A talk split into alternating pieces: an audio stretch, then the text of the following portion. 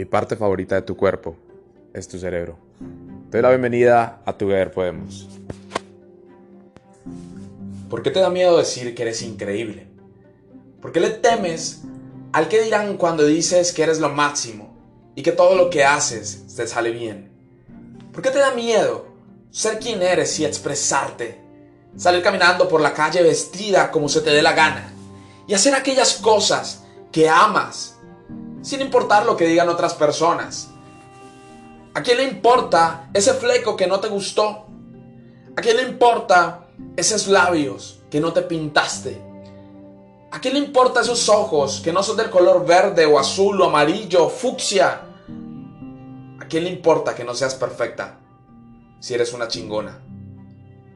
Sí, eres una chingona, una bacana, una berraca, la verga. Eres lo máximo. Eres la emoción en carne propia. Eres el motivo de inspiración de un montón de personas. Eres aquella historia que todos quisieran contar y aquel momento que todos quisieran compartir.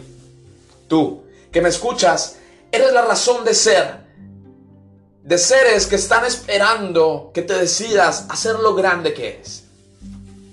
Una de las reflexiones más grandes que siempre hago es por qué nos da miedo decir que somos lo máximo.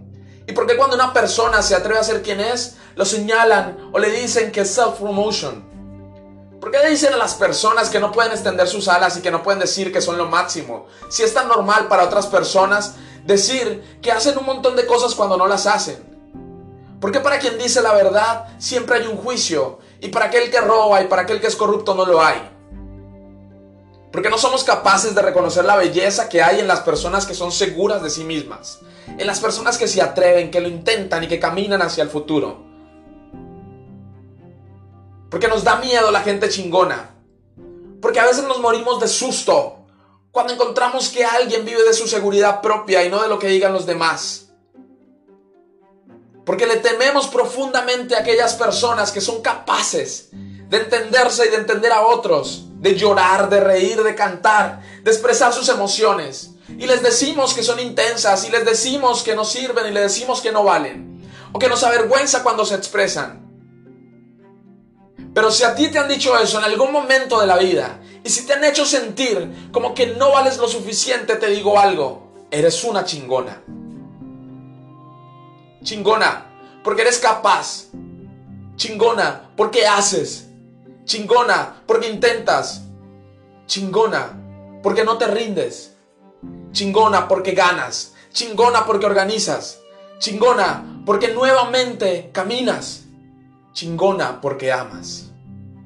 Eres chingona porque eres capaz de volver realidad los sueños que otras personas no. Eres chingona por ser mujer. Era chingona como cada una de las historias de esas 837 mujeres de la primera parte del recorrido que consistía en reunir 2000 historias. Era chingona como cada una de las mujeres en el mundo que aunque son violentadas, maltratadas y a veces están en condiciones de desigualdad, se esfuerzan todos los días para salir adelante.